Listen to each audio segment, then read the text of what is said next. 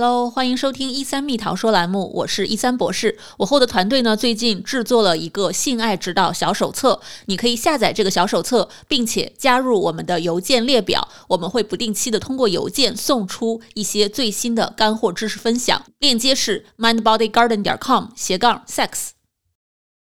男性的阴茎够不够硬，会不会影响性生活的质量呢？原来你在家里就可以自测。就算你的硬度不够硬，也有很多的方法可以治疗和干预。欢迎来到一三蜜桃说栏目，我是一三博士。今天我们继续和国内的泌尿科医生肖小旺医生一起来聊一聊如何增强硬度。很多的男性观众啊。会担心啊，说自己的丁丁不够硬或者不够长，我不知道他们的对比标准是什么，有可能是对比 A 片，有可能是对比电视，也有可能被自己的伴侣嫌弃。那么这种情况怎么去判断，到底是不是应该去见医生？他们应该怎么办呢？自助阴茎的大小的话呢，不同的国家和地区，还有人群、种族不同的话，它有所差异性。那么总体来说，阴茎的大小或长度。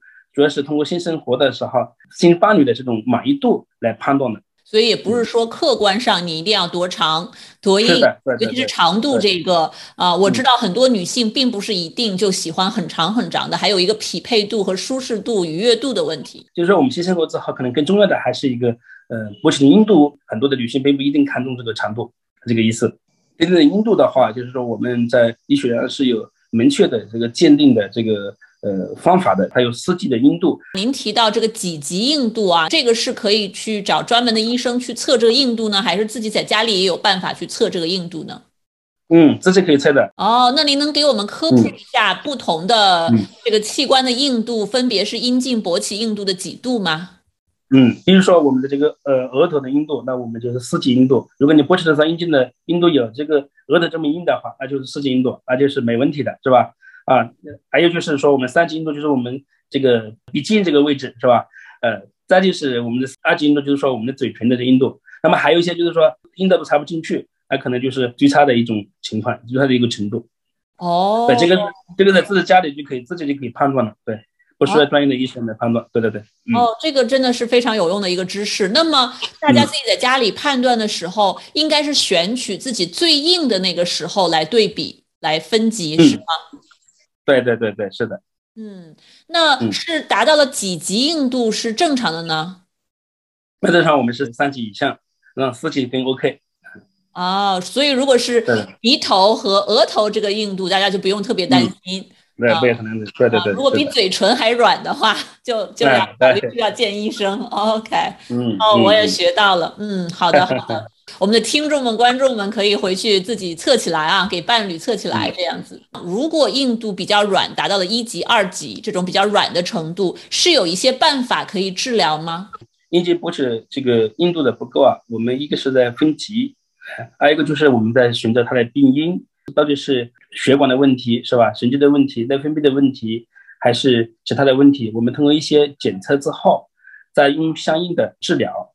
那么我们现在不是功能障碍或者不是硬度不够的话，目前我们有呃三大类的一个治疗方案，一个是一线治疗，我们一般都是通过我们的这个呃口服药物啊，是吧？生活方式的干预来治疗这个呃勃起功能障碍。那么二线的治疗的话，就是我们这个通过我们的护压吸引一些局部的用药，比如说阴茎的注射药物这样的方法来治疗我们勃起功能障碍。第三种当然的硬度的话，那就是通过我们的呃呃阴茎的起步器，也就我们这个三件套的一个手术的一个治疗，来治疗这个勃起的硬度的治疗的。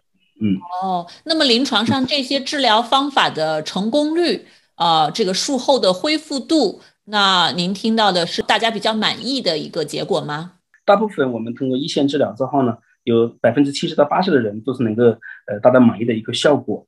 那么还有。呃，百分之十到二十的人左右呢，我们说需要通过二线或三线治疗。或者可能加上目前来说，这种硬度的治疗方面呢，我们嗯，国内和国外都积累了丰富的经验。那么总体来说呢，治疗效果是是比较好的。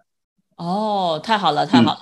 那么在您的临床工作当中，觉得这个年纪跟大家的这个性功能障碍和性生活的质量有必然的联系吗？呃，不可否认，年龄是一个很重要的因素。那么，根据世卫组织的一些调查表明，在四十岁以上的男性，那么性功能障碍，特别是勃起功能障碍的一些呃发生率应该将达到将近这个百分之五十一以上，所以说这个发病率还是非常高的。所以听起来是可以用很多的这样专业的方式去干预的。哦，对对对对，是的。听了我们的节目后，男生们要不要赶紧测起来呢？如果您有任何性方面的疑问，都欢迎来信告诉我，或者在节目下方留言。